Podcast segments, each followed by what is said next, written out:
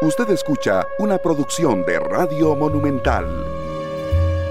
Rivera, muchas gracias por estar con nosotros. Estamos en Matices, hoy en horario eh, normal, dichosamente, en un día muy ocupado después de un fin de semana bastante intenso, con noticias nacionales de gran envergadura. Eh, por eso, hoy invité a los jefes de las fracciones más grandes de la Asamblea Legislativa. Voy a empezar saludando a doña María José Corrales, que es la jefa de fracción del Partido de Liberación Nacional. Doña María José, bienvenida a Matices, ¿cómo le va?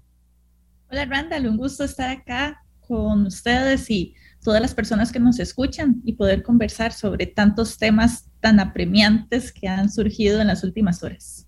Indudablemente, don Jonathan Prendas, que es el vocero del bloque independiente de Nueva República, mm, digo, en la práctica es el jefe de fracción, pero en la oficialidad no, no se puede llamar así. Don Jonathan, ¿cómo le va? Bienvenido a Matices. Saludos Randall, saludos María José y por supuesto a todos los amigos que nos ven y nos escuchan en las diferentes plataformas. Para nosotros en Nueva República es un gusto estar acá y en efecto, en la práctica eh, hacemos esa función. Y también nos acompañará, que ya en cuestión de minutos se sumará a esta transmisión, don Pablo Heriberto Abarca, que es el jefe de fracción del Partido Unidad Social Cristiana. Yo los convoqué para hablar sobre la responsabilidad política de una barbaridad enorme que ocurrió eh, la semana pasada que tiene que ver con las pruebas FARO. No solo, y que, y que va medido, bueno, no, ahorita entro con las pruebas FARO, ya, ya casi vamos, pero yo sería un periodista muy, muy, muy chapa si no les pregunto, digo, por la situación de las últimas horas, hay cinco alcaldes detenidos, este, en una extensión de alguna manera paralela a el caso Cochinilla. Eh, y yo creo que independientemente de quiénes son las personas detenidas, que quiénes son los, los involucrados, hay como dos maneras de ver esta situación. Una, de que la institucionalidad sirve para ir a detectar posibles casos de corrupción, pero otra, indudablemente, la existencia de posibles casos de corrupción que debilitan la confianza del ciudadano en plena época electoral, además, en eh, los políticos. Voy a empezar al revés como lo saludé, don Jonathan. ¿Usted qué le parece lo que ha pasado en las últimas horas eh, con esta enorme cantidad de allanamientos y las detenciones de cinco de los alcaldes más importantes del país, don Jonathan? Así es, eh, Randall, estamos sumamente preocupados por esta ola de corrupción que se ha desatado y que ya está siendo evidenciada por parte del organismo de investigación judicial en la Comisión Cochinilla, de la cual formo parte. Hemos estado pidiendo la información a las municipalidades y de una forma totalmente, eh, pues, ilusoria y también risible, ponen excusas de excusas para no darle información sobre el proceso de contratación que están haciendo con empresas eh, privadas eh, a la comisión. Y hemos seguido insistiendo, de hecho, hasta la sala constitucional hemos tenido que ir a, a pedir la autorización y el respaldo para que nos den información para poder ver los tentáculos de la corrupción en este caso y que ya ahora vemos que tiene una segunda parte, una secuela que se llama el caso Diamante.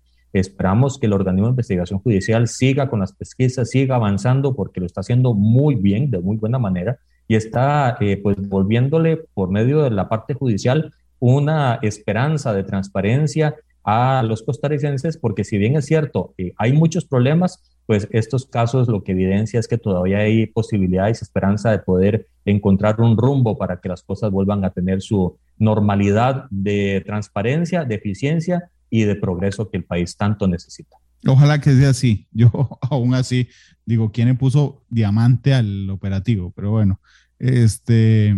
Alguien muy creativo. Simpson. Sí, sí, indudablemente, don Pablo Heriberto Arca, que ya ustedes lo escucharon eh, de, fondo, que permítanme darle la bienvenida. Don Pablo Heriberto, ¿cómo le va? Bienvenido a Matices. Bueno, muchas gracias, Randall. Un saludo a los compañeros y a los costarricenses. Aquí estamos, al pie del cañón. Me atrasé un poquito, pero aquí ya, ya nos acomodamos. Sí, eh, yo también pensé que eran los Simpson, pero se lo preguntaron en conferencia de prensa al director del OIJ. Salió ahí con una explicación que, el, que esa que esa piedra preciosa tenía algunas características, yo igual, este, no sé, eh, después de criticar cochinilla, porque vean qué interesante, en, en, Estados Unidos dice Operación Tormenta del Desierto, Operación El Águila en Libertad. Aquí le ponemos cochinilla, diamante, azteca. Eh, podríamos legislar para escoger mejores nombres para los operativos policiales en, en nuestro país. Eh, doña María José, ¿a usted qué le parece esto que ha ocurrido? Yo creo que lesiona ciertamente la, la confianza eh, de la ciudadanía eh, pero al mismo tiempo es una muestra de que la institucionalidad sirve, por lo menos para detectar esta situación. Y bueno, primeramente me parece importante manifestar que tenemos que eh, confiar en nuestro sistema judicial y que tenemos también que respetar todos los procesos eh, de investigación que se realicen en torno a este y cualquier otro tema llevado a cabo por el OIJ. Eh, sin duda alguna, hemos, hemos venido viendo y evidenciando cómo en este y otros casos eh, se está generando una desazón, se está generando una desesperanza y una pérdida de confianza por parte de la ciudadanía que con justa razón eh, tiene, tienden a perder esa credibilidad en la institucionalidad. Sin embargo, también tenemos que, eh, que velar como costarricenses de mantener firmemente esa confianza, como decía, en nuestro sistema judicial y sobre todo también apoyar cualquier acción que se realice en lucha de, en contra de la corrupción, cualquier acción que venga a frenar este tipo de actuaciones que sin duda alguna, como decía, lo que hace es minar nuestra institucionalidad, minar este, nuestra confianza a nuestro sistema incluso democrático, lastimosamente, eh, pero que de alguna manera tenemos que, velar, ir y seguir hacia adelante eh, buscando esas mejores prácticas que de alguna forma lleven al país a a ir haciendo esa, esa búsqueda de estabilidad y esa limpieza eh, y saneamiento que tanto se requiere. Don Pablo Heriberto, les contaba yo a don Jonathan y a doña María José que es que vamos a hablar de Faro, pero, pero digo que sería yo muy chapa si no les pregunto lo que está pasando, ¿verdad? Un, y, usted hoy aquí, además, el, eh, presidente de la Comisión del caso Cochinilla, porque eh, porque pareciera ser un apéndice de ese caso lo que está ocurriendo hoy con las municipalidades del país, una enorme cantidad de allanamientos, cinco alcaldes detenidos. Y, bueno, quería pedirles de entrada la reacción antes de entrar en el tema de, eh, de Faro, don Pablo. Sí, evidentemente es un tema que debe llamar la atención de la, digamos, de la, de la Asamblea Legislativa en general, no solo de la Comisión de Cochinilla. Nosotros ah, enviamos a las municipalidades una petición de, documentación, Randall. En realidad es impresionante la cantidad de expedientes o de, folios que tiene ese expediente. Eh, y bueno, yo había girado instrucciones en, mi gente e incluso que lo hemos conversado varios diputados de hacer una identificación de algunos casos y se ameritaba tener alguna audiencia con, con alcaldes específicamente. Lo cierto es que del mar de documentos eh, y de contrataciones es bien difícil encontrar, digamos, es como una aguja en un pajar, ¿verdad? Eso no justifica para nada el tema, pero lo que siento es que eh, el proceso judicial, así como fue en Cochinilla de contundente en términos de, establecer algunos eh, hechos, y bueno, que después también se colara el expediente y se circulara por todo lado, eh, pues claramente eh, podría implicar que haya que hacer alguna ampliación de la comisión, pero eso hay que evaluarlo bien.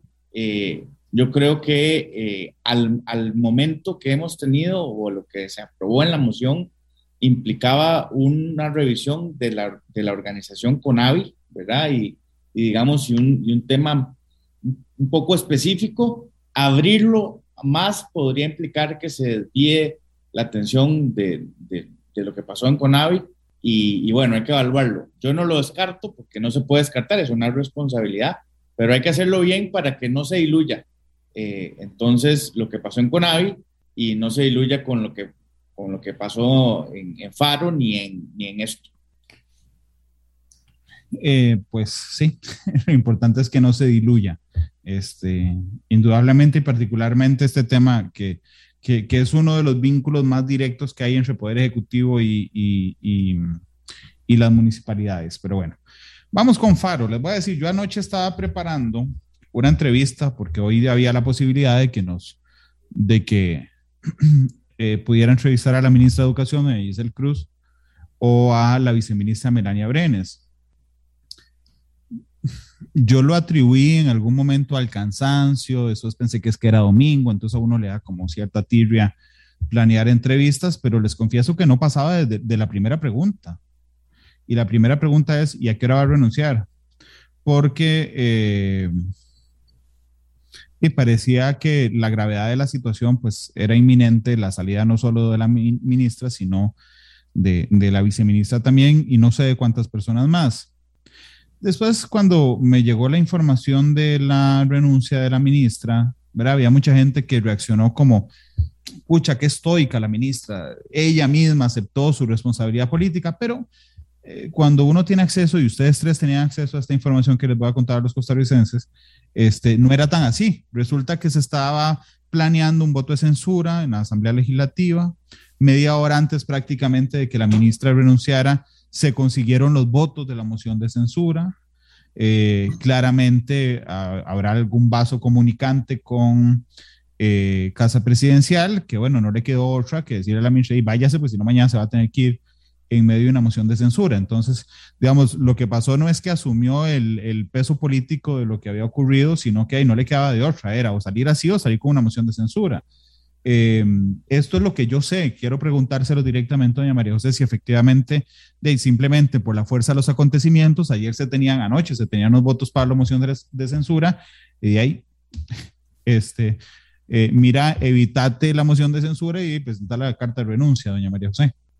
Sí, efectivamente. Yo creo que la renuncia de la ministra era algo inevitable, era algo eh, de alguna forma donde eh, no se podía esperar y si no era ayer iba a ser hoy o si no la próxima semana ya cuando se estuviera discutiendo eh, esta moción de censura, porque efectivamente, al menos en nuestro caso, de Liberación Nacional, estábamos dispuestos a, a, apoyar esta, esta moción para así poder tener respuestas por lo menos claras, pero también este, que se puedan ir buscando alguna justificación del porqué de estas acciones. Me parece que la ministra no solamente es la responsable política, es la responsable administrativa, la responsable ejecutiva, la responsable de absolutamente todo al final eh, lo que se vaya a decidir o a ejecutar desde el MEP.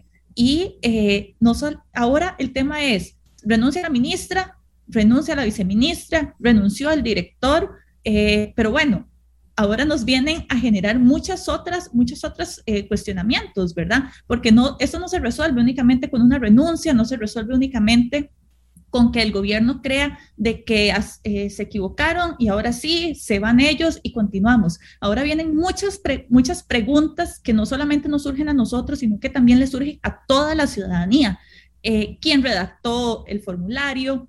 quién dio el visto bueno, quién lo aprobó, con qué propósito se hizo, por qué hacerle esas preguntas a nuestros niños, qué papel jugó el Consejo Superior de Educación, eh, si hubo un marco de legalidad, si no, si participó la PROAB, eh, por qué eh, hacer un formulario que en su, en su globalidad no, no hace ningún tipo de consulta eh, al conocimiento de las habilidades de los menores y así sucesivamente, ¿verdad? Entonces, sin duda alguna, como mencionaba, eh, la, salida de la ministra se tenía que dar, era algo que, que por más que se dilatara, iba a llegar su momento eh, a raíz no solamente de esta situación, sino también de muchos otros desencadenantes que se estaban acumulando.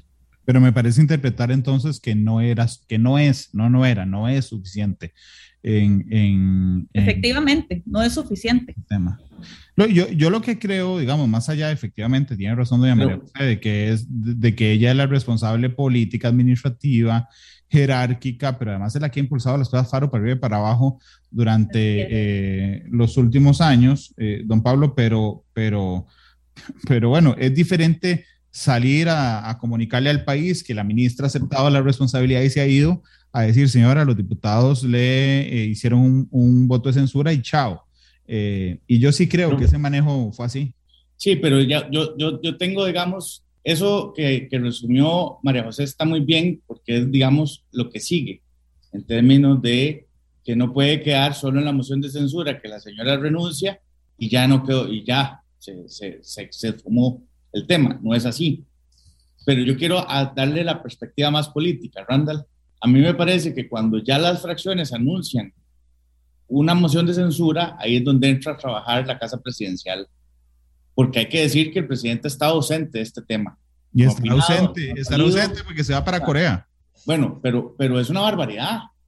es una barbaridad y, entonces ya se activan todas las, alertas y a partir de ese momento entonces, de, yo me imagino que esa señora la llamaron y le dijeron tiene que irse para ver si podemos rescatar algo de aquí, ¿verdad?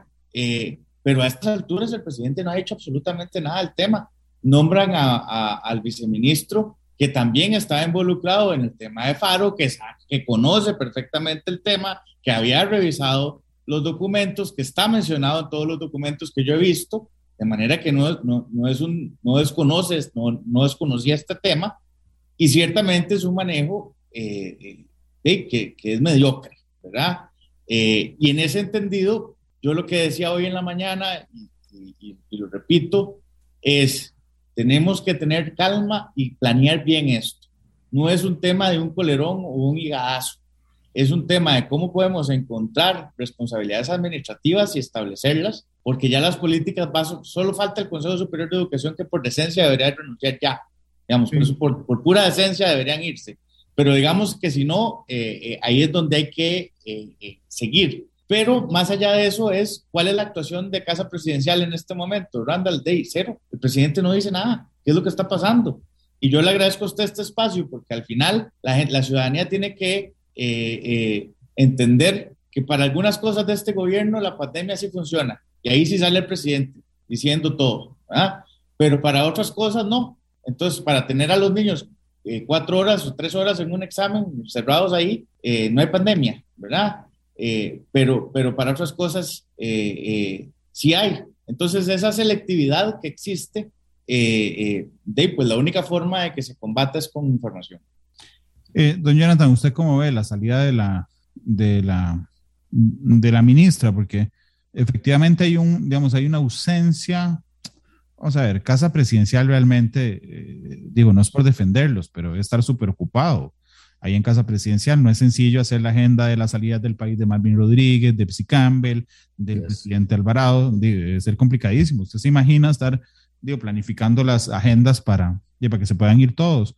Eh, en medio de esto se suma efectivamente anoche Casa Presidencial al, al, al tema eh, cuando existe la posibilidad. Es que es más que una posibilidad, eso es lo que quiero defender, es que hay una moción de censura inminente este, contra la ministra que hace que se vaya, don Jonathan. Así es, Randall. A ver, vamos por el inicio con lo que se estaba diciendo. El turoperador de Zapote está entretenido en otra cosa. Simplemente está viendo agendas y viajes para poder gastar la plata que cuesta mucho eh, pues obtener para poder mandar a, pasear a los ministros, que yo creo que nadie, se hace un consejo de gobierno, en esos momentos no llega nadie, porque no, todo el mundo está fuera del país. Desastroso lo que está pasando, pero es irreverente la forma en que Casa Presidencial termina el comunicado de prensa que ustedes tuvieron acceso y todo Costa Rica lo logró ver, porque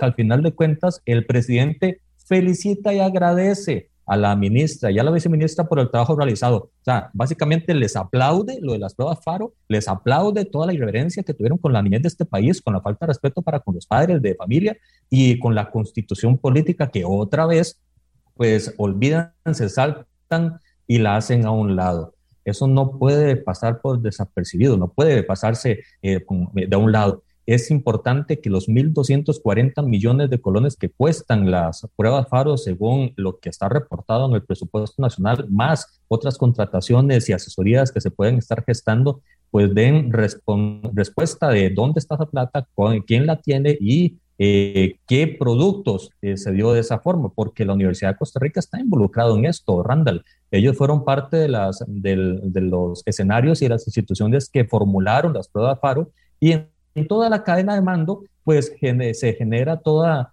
eh, la animadversión de quién las vio, si desde el año pasado las están intentando aplicar y no lo han podido hacer por la pandemia. Eso no es de ahora, no es que las terminaron de un día para otro y nadie las pudo revisar. La ministra tiene su cuota de responsabilidad, la viceministra, el actual ministro que primero no sé qué está haciendo en el Ministerio de Educación, pero después también tenía acceso a toda la información, el Consejo Superior tiene que renunciar, tiene que irse. Necesitamos hacer una reingeniería total de la parte educativa de este país porque no puede ser posible que los tres años de apagón educativo, la crisis en la que estamos en este momento, simplemente el presidente la celebre dándole felicitaciones a quien es la mamá de las pruebas FARO y quién es la responsable administrativa y política de todo lo que está sucediendo.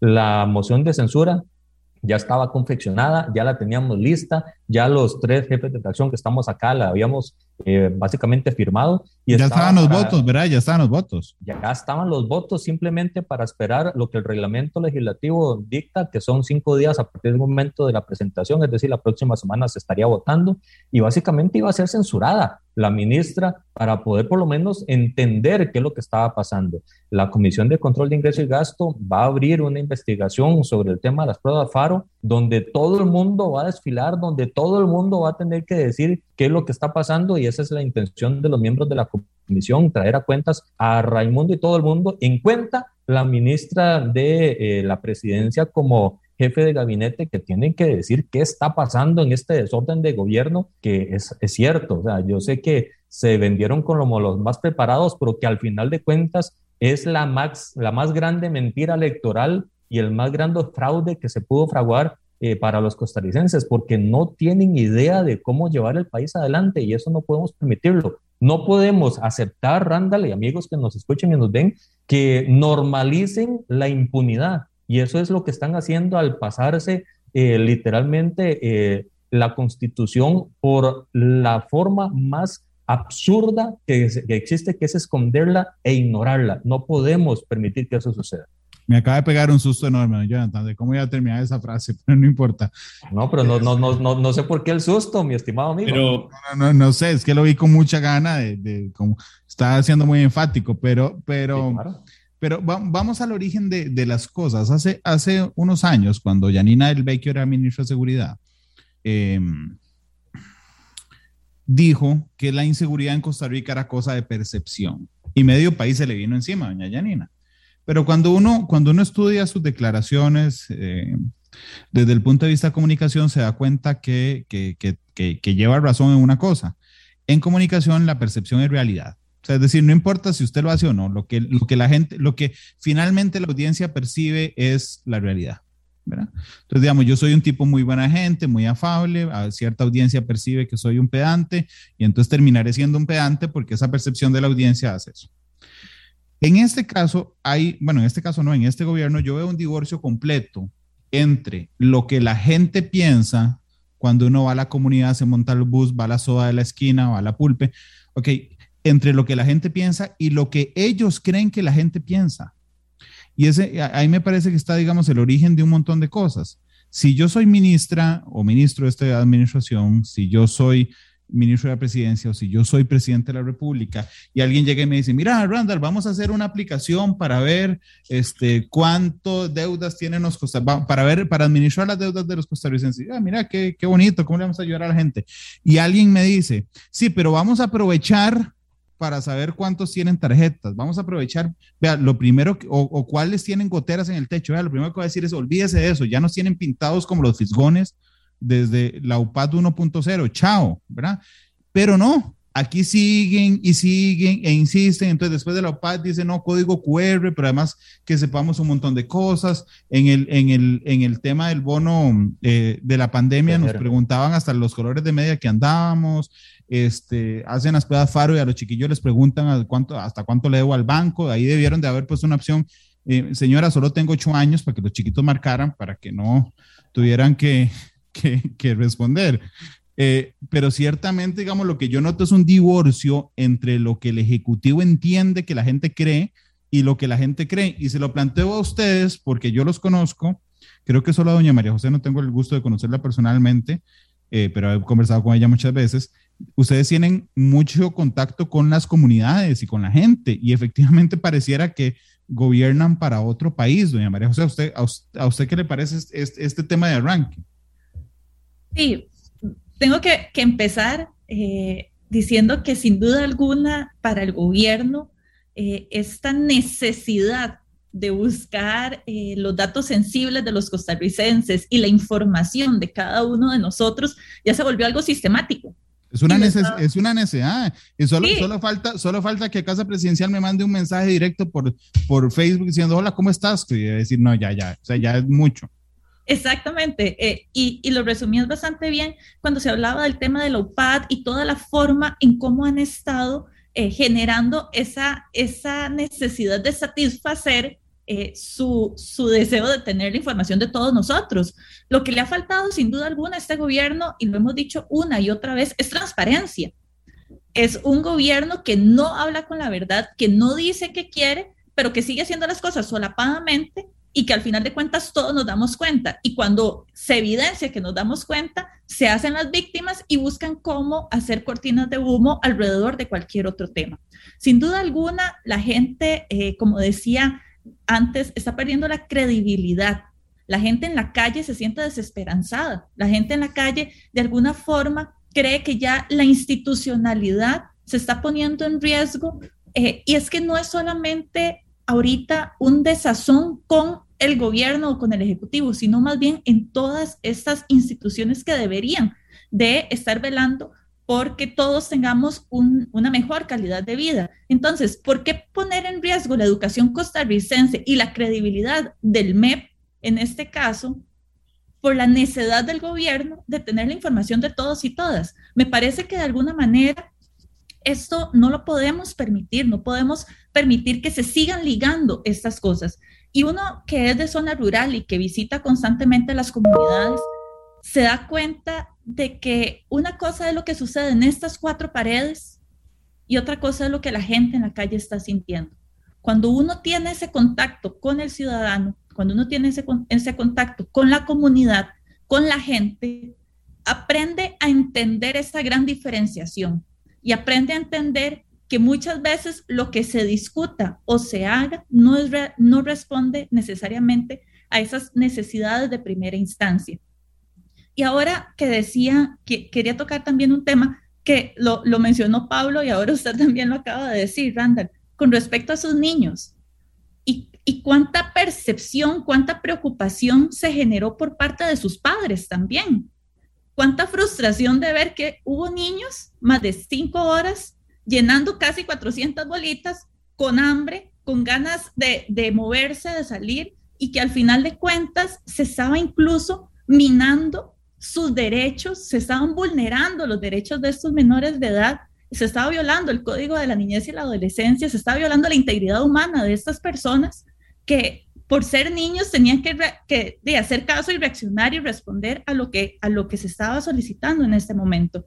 Entonces, me parece sin duda alguna que que sí estamos llegando a esa, a esa desazón ciudadana, a, ese, eh, a esa desesperanza y esa preocupación de que no se están dando respuestas claras y no podemos permitir por nada del mundo que se utilicen nuestras instituciones, instituciones que por años han sido eh, baluartes para nosotros como costarricenses, de los cuales nos hemos sentido siempre bastante orgullosos para que se siga buscando la manera de cómo obtener información sensible de cada uno de nosotros. De hecho, y tal vez, y tal vez que es una cosa que es importante, tal vez en, en esos pueblos, a mí me hace gracia porque yo tengo de parámetro, uno de mis parámetros importantes es mi papá. Y mi papá me decía ayer, pero ¿para qué quieren esos animales esa información? Así me dijo. Le digo, hey, para, para planear estrategia de campaña, para tener eh, identificada cuáles son las necesidades de la gente y para poder perfilar el mensaje. Pero ¿cómo? ¿Eso, eso para qué? Le digo, porque probablemente es una estrategia del, del, manejo de la Big Data. Y, y, eso, es, y eso es importante decirlo, porque la, la gente, eh, digamos, en, en, en, los pueblos, tal vez no, no está tan, a, a, tan acostumbrada a que, posible, que probablemente con el QR a usted le puedan rastrear todos sus gustos y todo su comportamiento de, de, compra de productos.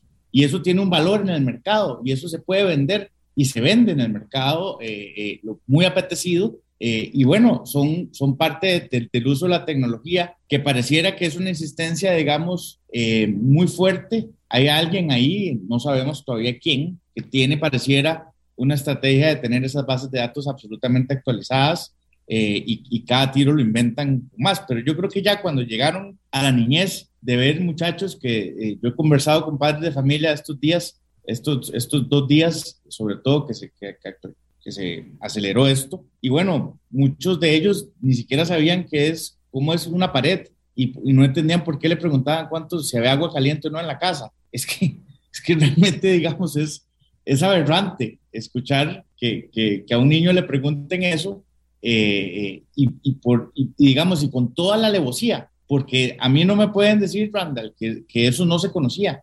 En las actas que están, que usted tiene, me imagino, que yo conozco y que, se, y que se ventilan en redes y que están ahí en las páginas oficiales, en todos los contenidos de esas presentaciones está claro que eso venía. Es decir, no puede ser ignorado. Ahí está, está escrito. Eh, y realmente me parece que eh, al final aquí hay una estrategia de engordar la big data de alguien eh, y bueno, ojalá que podamos llegar a, hasta esa persona. Sí, de hecho, les, quiero contar, voy, Jonathan, mi hijo menor hizo prueba Faro eh, Nicolás se llama, y Nicolás llegó furioso a la casa y decía, ¿cómo voy yo a saber de qué, de qué material es el techo de la casa? Yo, tiene toda la razón. Es una barbaridad. Es una, es una barbaridad, pero además, Jonathan, cuando uno ve a Brian Ruiz jugando, y uno ve que le pone y suda, y, pero en algún momento uno por dentro dice, y perdón la palabra que vos a decir, ya no, o sea, ya, ya, digo, por más que lo intentes, no va a pasar.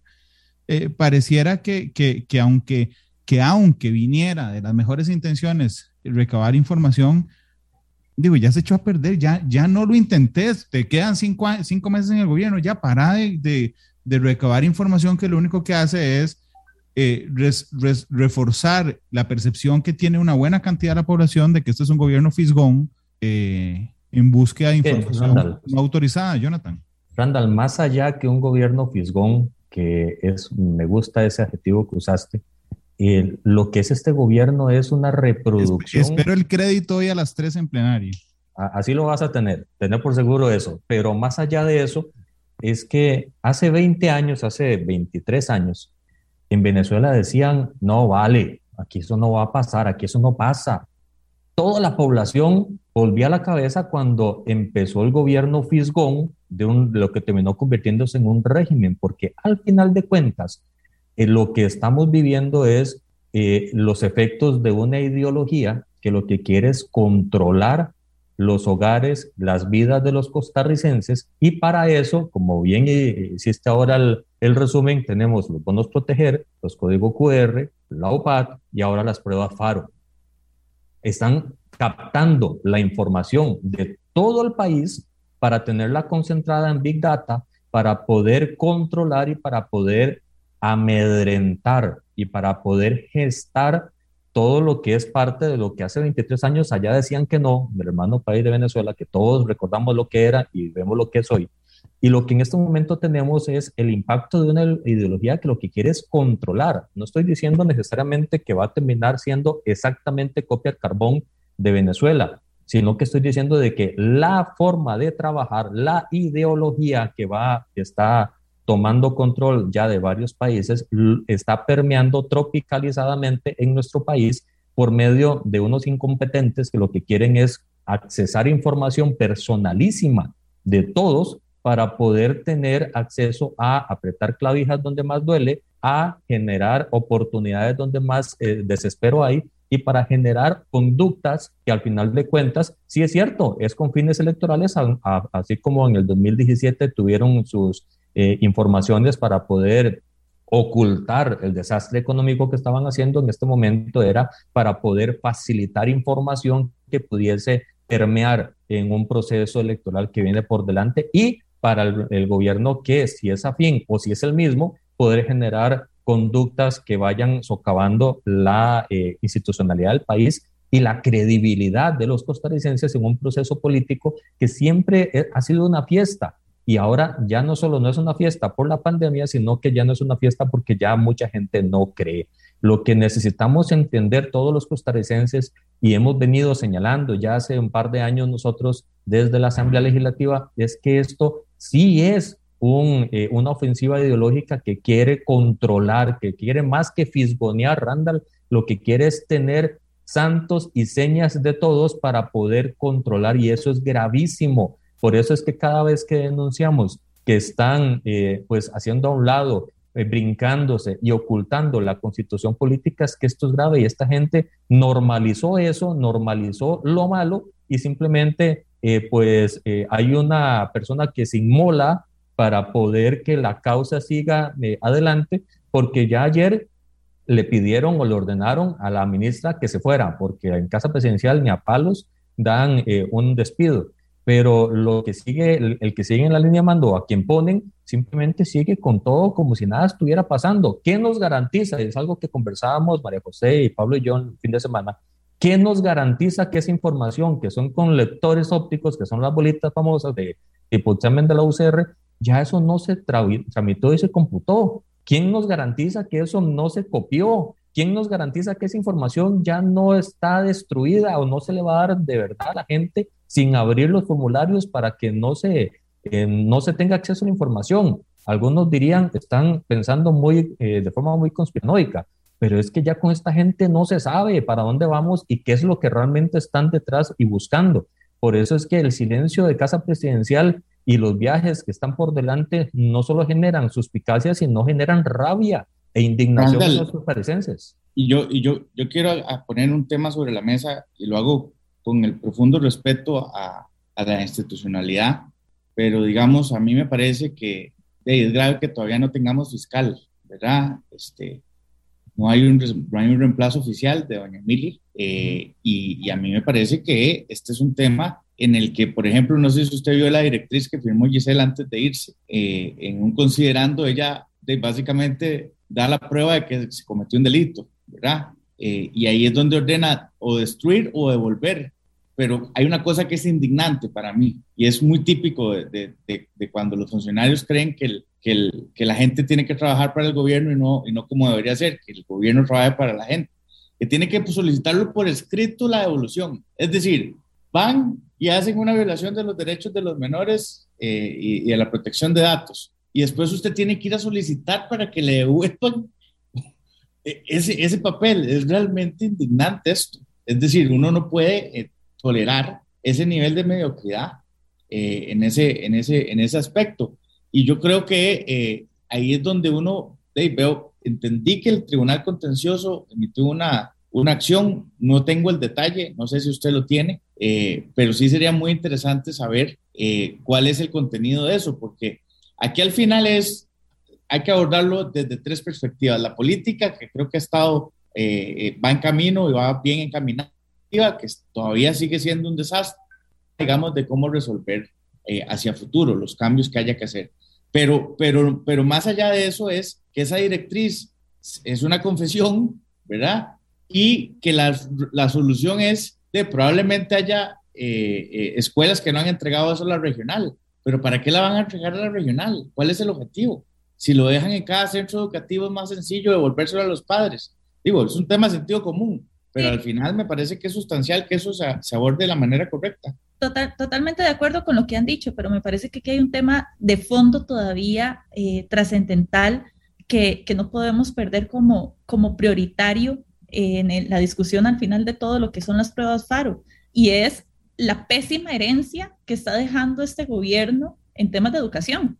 Un tema en el que no, una situación en la cual sin duda alguna no podemos sentirnos ni siquiera medio contentos, porque es la peor eh, crisis educativa que hemos vivido en la historia de nuestro país, porque se está poniendo sobre las brasas se está poniendo sobre las manos calientes, eh, sobre las manos, brasas calientes al próximo gobierno para que venga a ver cómo resuelve la situación educativa. Y es que han tratado, por eso decía antes, una institución que siempre ha tenido respeto, ha sido eh, de alguna forma emblemática, una eh, como es el Ministerio de Educación Pública, donde todos nos sentimos orgullosos de la educación costarricense y demás, a pesar de sus debilidades que siempre tienen que mejorar, y, y, y demás, pero este último gobierno y este accionar ha venido a generar y a desencadenar una serie de irresponsabilidades, de negligencias, de actuar a las espaldas de los ciudadanos. Y sin duda alguna, es justo ahí donde tenemos que también poner el dedo sobre la llaga y recordar justamente lo que decía el estado de la educación ese apagón educativo que estamos viviendo, ese problema en infraestructura que es real, que es tangible, cuántas órdenes sanitarias, todos los problemas de conectividad de nuestros menores, la calidad de la enseñanza, la evaluación docente, toda esa capacitación, porque no hay ni ha existido un plan también remedial de lo que vivieron nuestros estudiantes a causa de las huelgas, lo que vivieron a causa de, las, de la pandemia, y así, sin duda alguna, lo que estamos heredando es una nueva generación perdida para nuestro país. Y eso, sin duda alguna, no podemos permitirlo. Y ahí es donde justamente hay que alzar la voz, porque sí, hay todo un tema judicial, hay todo un tema administrativo, pero quienes están afectando son las futuras generaciones costarricenses a raíz de un desacierto más de este gobierno. Claro, pero... Y por, eso, y por eso aprobar el proyecto de alfabetización digital sería una locura. Espero que el presidente estar en esa necedad y, Esa, esa insistiera de que agarren la plata de Fonatel, que por sí tiene asignaciones hasta el 2026, es decir, esa plata está ya comprometida. no es que está ahí en una bolsa guardada, sino que está comprometida. Bueno, la insistencia del gobierno era agarrar esa plata y llevársela al MEP para no sé qué, digamos, porque mejor no lo califico. Bueno, el MEP es un desastre en todos sus niveles, su sistema de pago, su dirección de infraestructura educativa, eh, la virtualidad, que no es virtualidad, pero no sé, y, bueno, el presidente va para Corea, ¿no? Dicen que ahí se hacen unos juegos para ganar un montón de plata, no sé si... si ¿Será que le den un cachete? Guarde, guarde, guarde, no, no, no. Eh, pero les quería dar, vamos a ver, aquí, aquí hay efectivamente niveles de preocupación, hay un montón de cosas malas que se hicieron con las pruebas FARO. Em, vamos a ver, la primera de ellas es el diseño de un cuarto cuestionario que no era un examen de FARO, ¿verdad? Porque hicieron ciencia, hicieron matemáticas, hicieron español, em, pero no hubo, había una cuarta y, yo recuerdo hace algunos meses le preguntaba a don Pablo, ¿y de qué es la cuarta? Y me decía, es una cosa donde se llama factores asociados. Entonces le dije, ¿qué son factores asociados? Queremos saber qué hace el alumno Pablo Mena. Eh, Pablo, Mena. Perdón, perdón. Pablo Mena, entonces me decía, queremos saber el desempeño de los, de los, de los funcionarios. Y me acuerdo muy bien porque entonces mi pregunta era, entonces eso va a permitirnos medir el desempeño de los profesores. Y me decía, oh, no, no, no, no están así porque se van a enojar y bueno. Es que ya sabían, Randa, lo que iban a preguntar. Claro, de hecho aquí les tengo una sorpresa, ya se la voy a dar, pero bueno, ese, era, ese, ese es un tema. El segundo tema, digo, va en contra de toda lógica poner a chicos a responder 600 preguntas este, en cuatro horas. Es una salvajada. Eh, y tras eso, digamos, el tipo de preguntas. Entonces yo, yo me he dedicado toda la mañana a leer en las actas del Consejo Superior de Educación si en algún momento los enteraron de lo que iba a pasar. ¿ah? Porque la ministra dice, sí, bueno, yo soy la responsable, pero no sabía qué preguntas iban. Doña Melania lamenta que no se pudo llegar a la conclusión del asunto y me encontré hace un ratito con un acta del 2 de octubre del 2020, eh, donde están analizando el Consejo Superior de Educación eh, las pruebas. Y entonces sale Melania Brenes, está Melania Brenes, Pablo Mena y la ministra Cruz, hablando en el Consejo Superior de Educación, y doña Melania sale con esta, con esta joya. Dice, Flore, Flor Lenis y yo, Flor Lenis no sé quién es, pero bueno, debe ser alguna asesora, cuando trabajábamos con Pablo, la presentación que él hizo esa mañana o esa tarde en el Consejo Superior de Educación, tratábamos de explicar esto para quedar más claro sobre lo que está preguntando doña Hilda, que es una miembro del, del, del Consejo, sobre cómo mejorar la situación en el área socioafectiva que estamos midiendo. Y sí, quisiera como poder explicarlo, porque creo que eso es algo que ya ha sido una pregunta recurrente en tres ámbitos que hemos estado y entonces procedo a hacerlo. En realidad, la variable que llamamos de contexto o el cuestionario de factores asociados, que es este, lo que busca es que podamos controlar en medio de la mediación de aprendizaje que estamos haciendo ciertas variables personales demográficas de los estudiantes, hay un tronco común dentro del cuestionario que tiene variables de edad, sexo, escolaridad de los padres, cuestiones demográficas comunes y después socioafectivas, pero también del proceso de aprendizaje. ¿Cómo se resuelven los problemas? Y el docente en la dinámica del aula y cultura escolar en general que se mapearon también en otros estudios a nivel internacional. ¿Por qué leo esto? Porque pareciera muy técnico, pero realmente lo que nos permite saber es que doña Melania sabía el tipo de preguntas que iban, doña Giselle, que está ahí presente, sabía los tipos de preguntas que iban, don Pablo sabía los tipos de preguntas que iban, pero wow, los miembros del Consejo Superior de Educación también sabían el tipo de preguntas. Así es. Y esta, ¿Quiénes, estaban? ¿Quiénes estaban, Randall? Eso, en, esa, en esa sesión. Yo le voy a decir, eh, justamente porque, porque le confieso. Perdón por hacerle yo preguntas. La encontré hace unos minutos, pero está doña Giselle Cruz, ministro de Educación, Leonardo Garnier, exministro de Educación, Betania Salas, representante de primeros y segundos ciclos, el Betia Cárdenas, representante de la UCR, Manuel Antonio Bolaños, exministro de Educación, Hilda Montero, representante de organizaciones de educadores, es decir, que los sindicatos también sabían. Ándale, el Betty es la persona. Renunció, renunció. ¿Ah? El, Betty es la persona que menciona a la viceministra. Eh, no me. Eh, Florencia. Estabas comentando. No, no, no aparece aquí, debe ser alguna asesora porque no está en acordate, acordate que parte de la información que tenemos es que la UCR fue la que desarrolló ese. Ah, bueno, no, no, no. Eh, eh, Jonathan, aquí está el Betia Cárdenas Leitón, que dice representante de la UCR. Exacto, por eso. la este, UCR está involucrada en todo esto. Está Carlos Eduardo Torres, que es representante de tercer ciclo, está Daniel Vargas, representante de segundo ciclo, y Irene Carvajal. Los únicos que faltaron fueron Georgina Jara y Manuel Calderón. Y nada más déjenme ver si aquí se le, porque hay un momento donde se dice, se, se, da la bienvenida a, para ver quiénes estaban en ese instante. Em, vamos a ver, aquí está. Presentación, avances y resultados, es el artículo 4, avances y resultados de la aplicación de las pruebas FARO, plan de divulgación a cargo de Flor Lenis Chévez Ponce, asesora.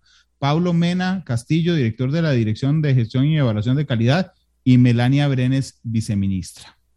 Aquí, aquí, lo que queda claro, Randall, perdón que te interrumpa, es octubre del 2020. O sea, más de un año de estar planeando esto. Si aquí no hay una estrategia sistemática por parte del gobierno, entonces, ¿qué? es más que claro. Claro, yo, vamos a ver, yo les confieso que es muy complicado ponerse a, a reportear en tiempo real, pero es que eh, yo no sé si opinan igual que yo. Si, si no tienen toda la. Digo, por, favor, dígame, no, Randall, todavía no es concluyente, pero es que a mí lo que me parece es que esa frase de doña Melania, donde dice vamos a medir cosas personales, socioafectivas, o sea, es decirle al Consejo Superior de Educación, esto es lo que vamos a preguntar. Y adivinen que nadie chistó. Es decir, por, eso el Consejo Superior de Educación no sabía. Perdón, por eso, es que, por eso es que queremos eh, tener en audiencia y tener explicaciones del Consejo Superior de Educación que lleva 72 horas en silencio absoluto. No puede ser posible que lo supieran desde hace más de un año, como dice María José, y en este momento, después de que reventó la bomba, pues simplemente hay un silencio total. Aquí, ¿Cómo no le dieron, si le dieron seguimiento a esa presentación, si después de que se hizo esa presentación en octubre, tuvieron una nueva sesión de seguimiento para ver cómo iba el formulario y demás, porque no bien, o, un check en visto bueno y ya, sin saber qué van a preguntar. O bien que eso fuera, digamos, una cosa normalizada para ellos. Es una cosa normalizada para ellos, les voy a decir por qué. Porque después de que doña Melania se usó la palabra, y aquí dice, bueno, sí, lo que queremos es ir a preguntarle a, los chicos eh, factores socioafectivos, ¿verdad? Después sale doña Giselle, que es la que hace uso inmediatamente de la palabra y dice, como lo dice doña Melania, muchas veces no tenemos suficiente información para tomar decisiones para el desarrollo de proyectos. ¿Dónde tenemos que llegar? ¿Cuáles son las regiones más vulnerables? ¿Cómo fortalecer los centros educativos?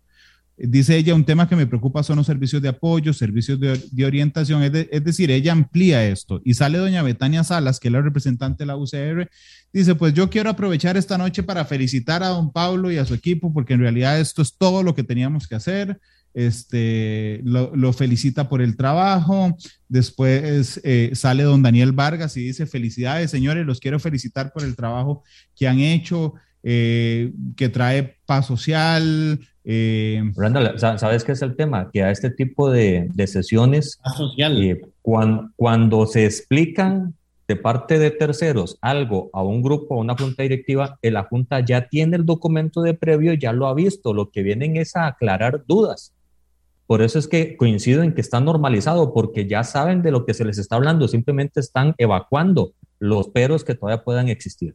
Sí, estamos de acuerdo. Yo, yo, eh, lo que nos lleva a esta situación es a preguntarles entonces eh, si los focos del control político se enfocarán, ahora que se ha ido la, ministra y la viceministra, no solo en los que quedan, es decir, la otra viceministra y el nuevo ministro interino, sino también el Consejo Superior de Educación, que puede tener tres cosas, o no le dio importancia a esto y lo normalizó, o fue cómplice activo de la situación, eh, o simplemente no pusieron atención a la presentación. Cualquiera de las tres cosas es completamente censurable. Eh, pero permítanme ir a, una pausa comercial muy breve y regresamos con más de matriz. Porque la realidad tiene muchos tonos Matices.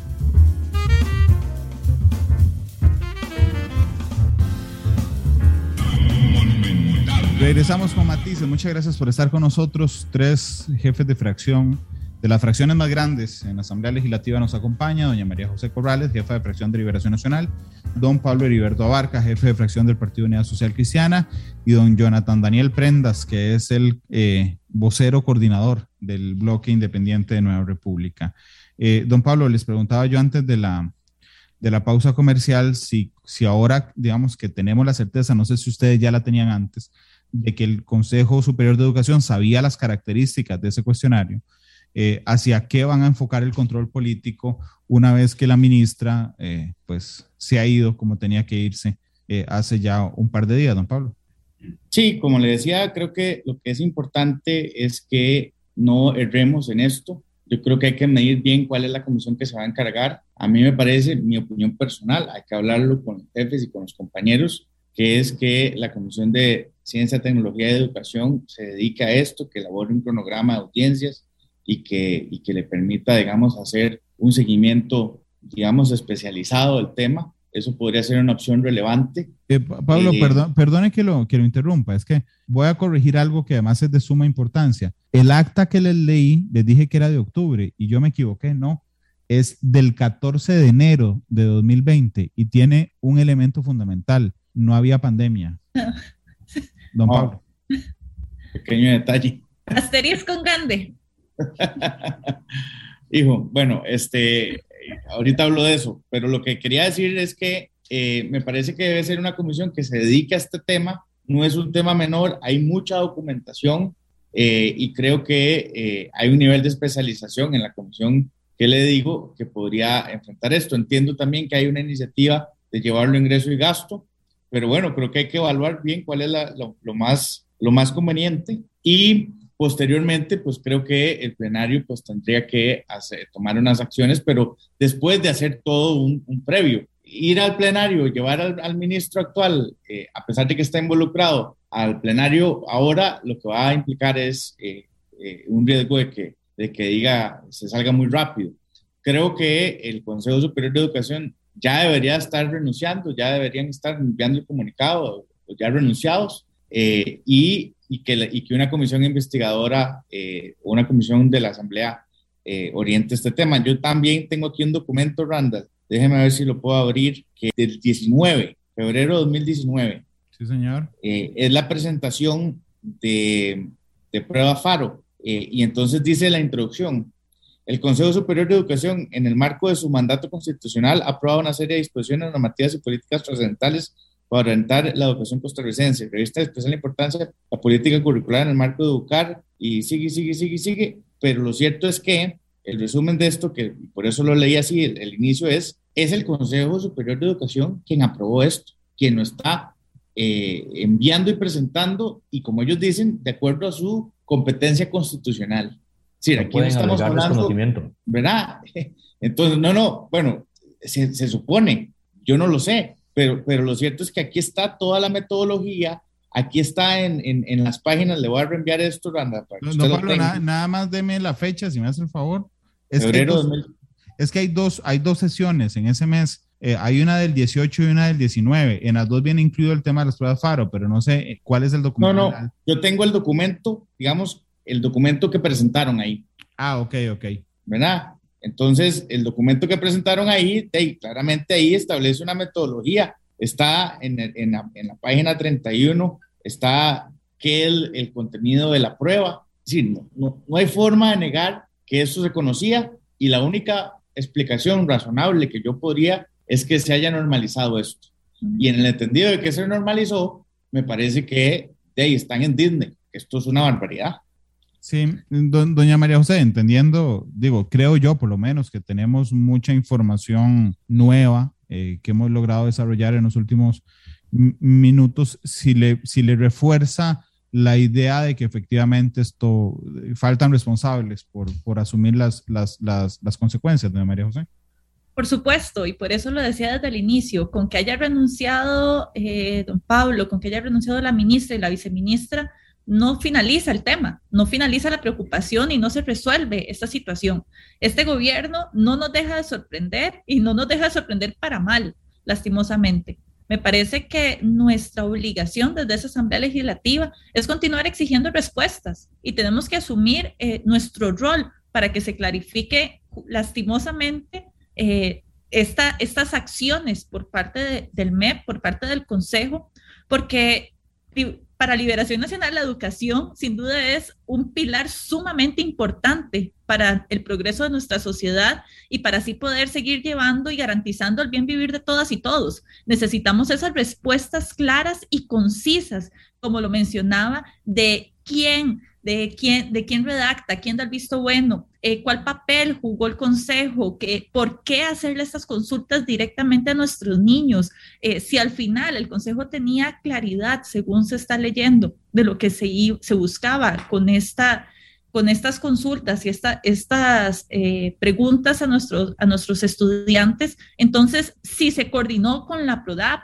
o si simplemente fue algo antojadizo. y repito, no deja de llamar la atención eh, que sí, que efectivamente es algo que está normalizado por parte de este gobierno PAC, pero que también es algo que está eh, dentro de su génesis, está sistematizado la necesidad de utilizar y de accesar eh, la base de datos sensibles de todos los costarricenses. Ahora este, nos tocará esperar qué va a decir también el ministro interino eh, cuál va a ser su función. Esperemos que, que no venga nada más eh, diciendo que a él le, le correspondía o le tocaba dentro de sus funciones únicamente el tema de infraestructura, que como bien decía anteriormente también eh, es otro, otro eslabón débil por parte de este gobierno en tema de infraestructura educativa. Pero bueno, sin duda alguna tenemos que, que, continuar la investigación, tenemos que continuar buscando estos responsables de vulnerar los derechos de nuestros niños y niñas, pero sobre todo también de vulnerar eh, esa información sensible de todos los costarricenses. Randall, si, me lo permitís, hay un detalle importante que la semana pasada dimos a conocer en el plenario, si no me equivoco fue el jueves, en, control político. Lo hicimos, eh, compañero Pablo y este servidor, en razón del tema del código QR, de que hasta que el gobierno no dejara de molestar al país y dejar a que todo el mundo pudiera producir y trabajar, nosotros íbamos a tener una actitud específica en el plenario. yo creo que es tanto el relajo, es tanto lo que el gobierno está haciendo con todo lo que hemos estado conversando, que al menos nosotros eh, sí vamos a ser más enérgicos y más duros en función de que la agenda que se conoce en el plenario legislativo va a ser única y exclusivamente lo que es de bien para la gente y la agenda del gobierno no vamos a permitir nosotros que avance, no vamos a permitir menos que se apruebe y no vamos a dejar que el gobierno vea y crea que en la Asamblea Legislativa no está pasando nada. Porque ellos tienen que entender, Randall, que no tienen que seguir jugando con Costa Rica. Ellos no solo han jugado, han, eh, se han burlado de los costarricenses y no podemos dejar que eso eh, pues pase y se olvide porque juegan con los tres días de la memoria del pico, de que a los tres días ya las cosas no se acuerdan. Y no podemos dejar que eso suceda, porque como bien lo estamos señalando, el daño a la educación, el daño a tres generaciones, tres eh, años, tres periodos de educación han sido pues mortal y estamos en este momento en, en, cuidados intensivos a nivel académico y no podemos dejar que las explicaciones lleguen cuando ellos quieran darla o que digan lo que ellos quieren decir tienen que ser transparentes y por una vez en ocho años decir las cosas que están pasando. De por sí ya se van, les quedan cinco meses. Y, y a Welmer, pues no creo que ni un diputado vaya a sacar. Eso es mi esperanza, por lo menos. Porque no podemos dejar que este gobierno y su continuidad pues eh, logre seguir sistematizando lo malo como algo bueno. Por lo menos es la posición de nosotros. Sí, que de hecho eh, en esa presentación que se hizo en febrero de 2019, eh, que creo que el ministro era don Edgar Mora, este, no era doña Gisela aún, eh, lo que dicen es que se va a incluir uno de factores asociados al rendimiento. y entonces dice, para recolectar esa información se aplican cuestionarios de contexto, cuyas variables consideradas facilitan el establecimiento de hipótesis previas al estudio y se constituyen en la guía de los análisis que se realizan. Los instrumentos son aplicados a los estudiantes, a los docentes de cada asignatura medida y al director del centro educativo. Y para realizar los análisis se requieren dos tipos de variables, las independientes o de contexto y la dependiente. Este, pero, digamos, lo que quiero resaltar de estas palabras es que hay una intención ya de medir factores asociados. Totalmente. De febrero de 2019, que no son claros. O sea, es que no son claros. Es que es diferente a que a, que a uno le, dicen, le digan, sí, mira, vamos a preguntarle a los chicos cuánto tiempo pasa su profesor en el aula yo diría que el profesor pasa la mayoría del tiempo, ¿verdad? O sea, es diferente preguntar eso, que estar relacionado directamente con su aprendizaje, a preguntarle si la casa donde vive se la deben al banco o no. Eh, porque, aquí, porque aquí también ocurre algo, don Pablo, es que hay una violación flagrante de la protección de datos personales de los chicos, siendo ellos los más vulnerables, pero además yo, Randall Rivera, nunca autoricé que a mi hijo se le consultara información sensible, por ejemplo. Por eso te digo que hay una violación incluso también del código de la niñez y la adolescencia. Totalmente. Sí, lo que el PANI salió hace un rato con un comunicado de prensa, ahí medio pasado por agua, digo medio pasado por agua porque también depende de, del, del Poder Ejecutivo. Ahora bien, estamos en sesiones extraordinarias, estamos en campaña electoral. Eh, a mí, a mí me preocupa mucho el país en el sentido de que yo, mm, por más que veo, lo que noto siempre es, es que el gobierno está, insiste en ponerle dinamita a todos los puentes de, comunicación con ustedes, que son los que, los que legislan. Primero les corta las manos, eh, eh, digo, estoy haciendo una, una alegoría para decir el tema del veto del, del, marchamo, que yo les digo, yo estaba de acuerdo con el veto, pero me parece absolutamente irresponsable impedir al primer poder de la República decidir. Y, por plazo lo hicieron así, les cortaron las manos a ustedes para que no pudieran decidir si sí o si no. Este, ahora con este tema, eh, con la falta de comunicación, está muy dañada, eh, Pablo, la, la, relación entre el Poder Ejecutivo y la Asamblea Legislativa. Bueno, yo, vamos a ver, una cosa es que uno converse, yo converso con la ministra de la Presidencia. Lo que pasa es que una y otra vez que converso, le dejo claro que las prioridades del gobierno están equivocadas. Ella es muy buena gente, uno puede conversar con, digamos, es una persona muy afable y además se ríe mucho, entonces uno puede, con, pero eso no tiene nada que ver con el fondo del tema, que es, yo puedo, yo puedo hablar con doña Yanina 800 mil veces, la cosa es, si de esa conversación sale algo de la relación eh, Asamblea Legislativa, Poder Ejecutivo, don Pablo. Lo que nosotros indicábamos en el jueves, que, se ha señalado, que ha señalado Jonathan, es que nosotros haremos todo lo que esté a nuestro alcance para que la priorización no sea la priorización del gobierno, porque está claro que esa priorización no le funciona al país. Y entonces en, las, en, en los proyectos en los que no hemos estado de acuerdo, no ahora, porque nos vetaron el marchamo, porque, porque salió esto, no, desde antes, desde incluso hace dos años, eh, eh, con aquella ruta de endeudamiento y todo esto, bueno, sobre esos temas nosotros vamos a hacer mucho énfasis y vamos a apoyar lo que consideremos que estemos. Lo, lo demás lo vamos a bloquear si tenemos que hacer carretillos de emociones, lo haremos. Pero me parece que eh, esta, estos cinco meses que quedan de, va a requerir de que, hace, de que usemos todos los instrumentos constitucionales que estén a nuestro alcance para evitar que la debacle sea mucho, mucho mayor y esperando que los costarricenses en febrero y, o en abril escojan de la manera correcta, independientemente de a quién, porque lo que, lo que urge es que no se destruya más esto. Don Jonathan, no sé qué le parece sobre el daño. Usted fue el que dijo, el que mencionó primero el tema de las sesiones extraordinarias. A ver, en estas sesiones, y lo dije el jueves, van a ser tres meses largos, tortuosos y de llena de toda la penuria posible para el Poder Ejecutivo porque no están eh, poniendo los intereses del país, sino los intereses propios en una agenda que no le conviene a Costa Rica y nosotros no vamos a permitir que es, terminen de, de despedazar la sociedad y la institucionalidad tal y como la conocemos. Vean si al gobierno, Randall, no les interesan las cosas que hace como tres, cuatro semanas se votó en segundo debate la ley para hacer obligatorio los escáneres en puertos, aeropuertos y fronteras y todavía no lo han firmado. No les ha interesado ni esa ni un montón de leyes que hemos estado aprobando el sancionarlas para que ya entren en, eh, en vigor. Entonces, a ellos no les interesa nada que venga de beneficio a las finanzas públicas ni al país, simplemente ocupan más impuestos porque solo solo eso les entra en la cabeza, que se pueden financiar de esa forma, no, no, no entienden que hay otras maneras de sacar al país adelante y eh, solo entienden eh, otros tipos de proyectos que nada le vienen a ayudar al país, o por lo menos que no son, no son prioritarios, es que ni siquiera tienen eh, vista la agenda de la forma más productiva posible. Por lo tanto, sí, nosotros vamos a seguir con una línea dura en función de que las cosas o se hacen de bien y no es que estemos manipulando, o se hacen de bien o entienden que la cosa tiene que cambiar o, las cosas no van a caminar en la Asamblea Legislativa y nosotros tenemos no solo eh, las resmas de hojas para poder hacerlo, los asesores para poder escribirlas, sino mucha paciencia, Randall. Nosotros somos gente de mucha paciencia y si el gobierno quiere hacer las cosas a su forma,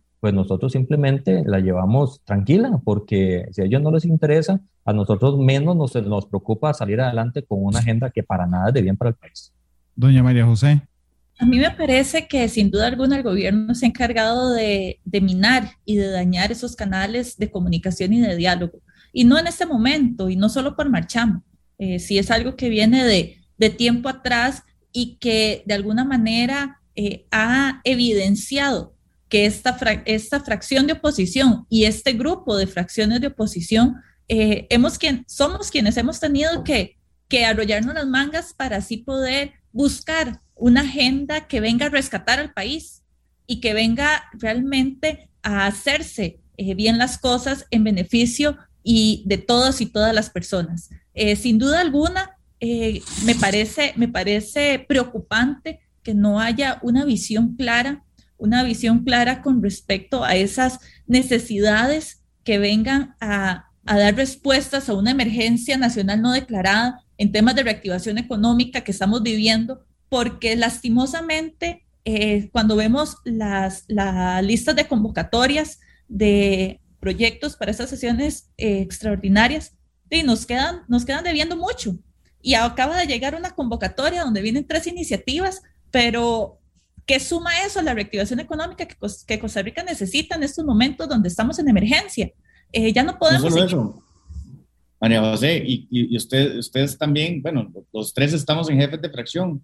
Los pedidos de proyectos de la, de la, de la fracción oficialista son convenios, eh, prohibiciones, eh, delitos, impuestos. Eh, totalmente. o sea, cosas totalmente fuera que deberían ser prioridad 8.857. O sea, nada que ver. Totalmente, y justamente a eso iba, Pablo. no podemos seguir improvisando ya me parece que, queda en evidencia, eh, incluso eh, quedó en evidencia el jueves anterior, quién es el que se opone a que el proyecto más importante en estos momentos, que es el Fondo de Avales, pueda avanzar, es el gobierno. Le hemos enviado una lista de proyectos eh, a, la, a la ministra de Inarte que son exclusivos de reactivación económica y lastimosamente no se ha convocado ninguna de esas iniciativas. No sé si es porque son liberacionistas, o no sé si es porque ya ellos sí están en campaña y están... No, porque son de la oposición, porque a nadie le convocan. Exacto, y están desvirtuando ya eh, el tema de, darle respuestas, como decía la ciudadanía. Sin duda alguna, eh, como decía, eh, la comunicación ha sido débil, la comunicación ha sido, es amena, como, como decíamos, es una comunicación amena, pero no es transparente no es una comunicación transparente y clara con, con esa ruta que el país requiere en estos momentos para poder rescatar a tantas familias costarricenses. Pero, pero yo sí creo, yo sí creo que, que ahí tal vez tenga una diferencia conceptual en términos de que yo sí creo que es transparente. Es en préstitos e impuestos. Nada más. Todo lo demás no importa. La única prioridad es lo que ellos negociaron con, con el Fondo Monetario y ahora nos están poniendo contra la pared porque entonces vamos a caer en un peligro y entonces las calificadoras y la crisis y tal, ya eso se sabía. Esa agenda se negoció mal, se construyó mal y los proyectos que están ahí también han sido mal construidos, mal negociados y, además con la soberbia del caso eh, tienen problemas estructurales. Entonces, eh, eh, a, mí, a mí realmente, es decir, yo creo que nos tocó una época en la que hay que plantarse, nos tocó una época en la que hay que caer mal Sí, yo a veces me levanto en el plenario y bueno, hoy, me, hoy, hoy voy a caer mal otra vez. Bueno, es, que, es que no le queda una otra, otra, otra salida. Que de hecho, ya, ya, nos, ya nos tornamos para que no sea tan feo. Sí, sí. María José tiene que meterse en eso más, digamos. permítanme, permítanme ir a una, a una pausa, la última comercial. Regresamos con los últimos cinco minutos de, Matices. Regresamos a Matices. Gracias por estar con nosotros en este último bloque. Tres jefes de fracción nos acompañan hoy: doña María José Corrales, de Liberación Nacional, don Pablo Heriberto Abarca, del Partido Unidad Social Cristiana, y don Jonathan Prendas, del bloque de Nueva República. Eh, decía don Pablo ahora, doña María José, que, bueno, ahí se estaba moviendo alguna intención de que la Comisión de Ingreso y Gasto analizara este tema. Yo quiero preguntarle su opinión, porque por supuesto que una de mis preocupaciones es cuánto se gastó en esas pruebas que vamos a ir a destruir y bueno, lo que fuera que es un montón de plata. Eh, pero de todos los problemas que representan las pruebas FARO es el menor de ellos.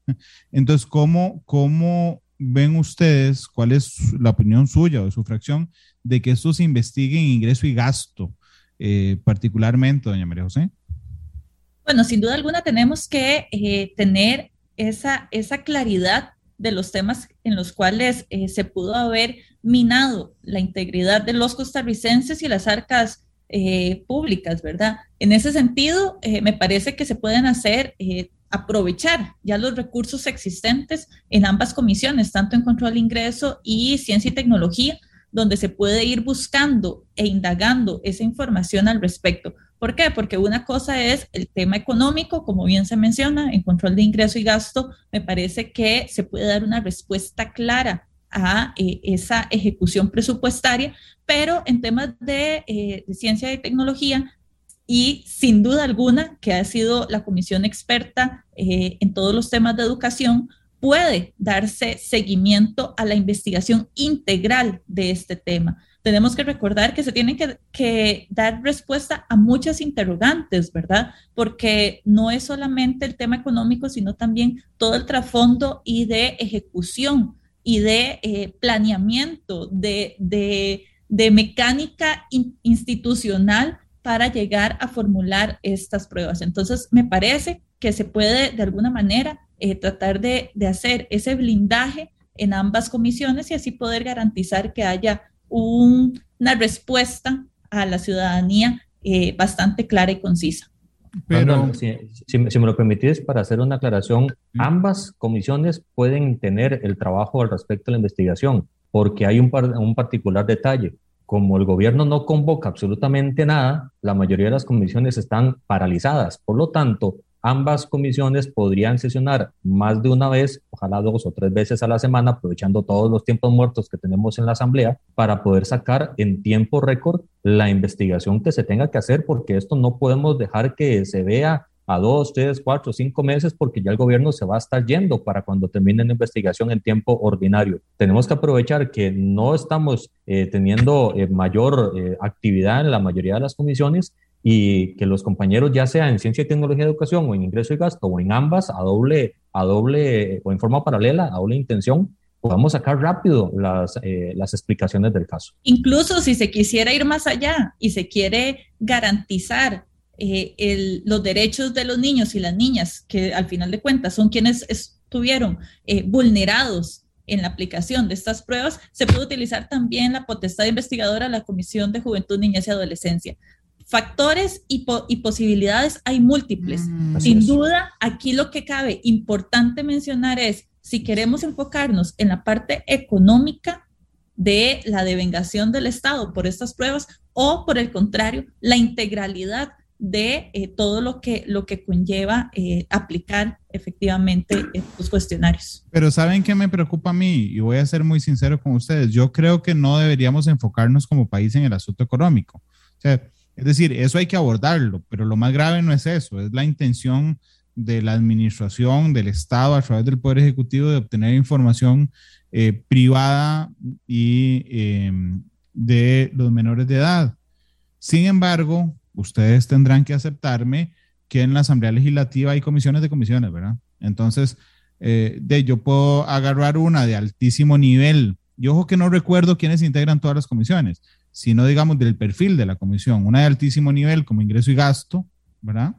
Para darle mucha más solidez a la investigación, aunque me tenga que concentrar en lo económico, o pasárselo a ciencia y tecnología, o al tema de niñez, que no son necesariamente, don Pablo, las comisiones, y perdón porque no sé si alguno de ustedes está en, esa, en esas, pero no son realmente así como las que más brillan. Eh, ni siquiera, ni siquiera donde en su mayoría están los diputados que más estudian o los diputados que más eh, tienen fortaleza para, para, para yo creo que, don Pablo. Yo creo que la clave es la metodología. Creo que en UPAT y en, y en Cochinilla se ha demostrado que una comisión con una metodología bien establecida consigue algo. Y usted no cree que dependa, aquí no busco jamás que hable mal de sus compañeros, pero usted no cree que la integración también pesa un montón. Bueno, claro, pero, pero en el escenario de que hagamos una conversación eh, con todos los compañeros y que esa metodología pues sea apoyada por, por, por los jefes y por, y, por, y por todos los que tenemos interés en esto, creo que puede, puede hacerse el trabajo bien hecho. Eh, insisto, yo creo que ingreso y gasto tienen muchas investigaciones abiertas y podría distorsionarse esto y diluirse, eh, a menos que exista un acuerdo de que van a dedicarle el tiempo completo a esto, que yo creo que lo amerita, ¿verdad? Eh, pero igual se puede montar una metodología de un cronograma de entrevistas, una cosa bien planteada para que le permita a cualquier comisión hacer un seguimiento al respecto. Y en eso, pues tenemos que participar eh, todas las fracciones, no es una conversación o una iniciativa, digamos, individualista. Me parece que tiene que ser una cosa muy, muy conversada eh, que implique el apoyo de todos. Yo les, les agradezco mucho a los tres que hayan sacado este espacio un lunes, además, que es, que es eh, complicado y particularmente un lunes muy, muy, muy noticioso y muy movido. Eh, don Pablo, muchas gracias. Muchas gracias a usted. Saludos y aquí estamos siempre. Don Jonathan, muchas gracias. Saludos Randall, saludos compañeros y a todos los que nos vieron, nos escucharon, estamos a la hora. Doña María José, muchas gracias.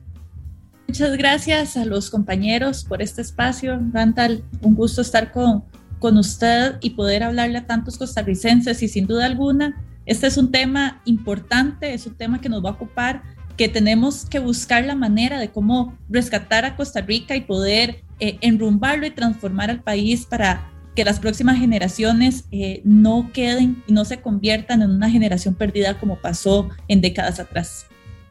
Yo les agradezco muchísimo que nos hayan eh, acompañado hoy. Gracias a la audiencia. Este programa fue una producción de Radio Monumental.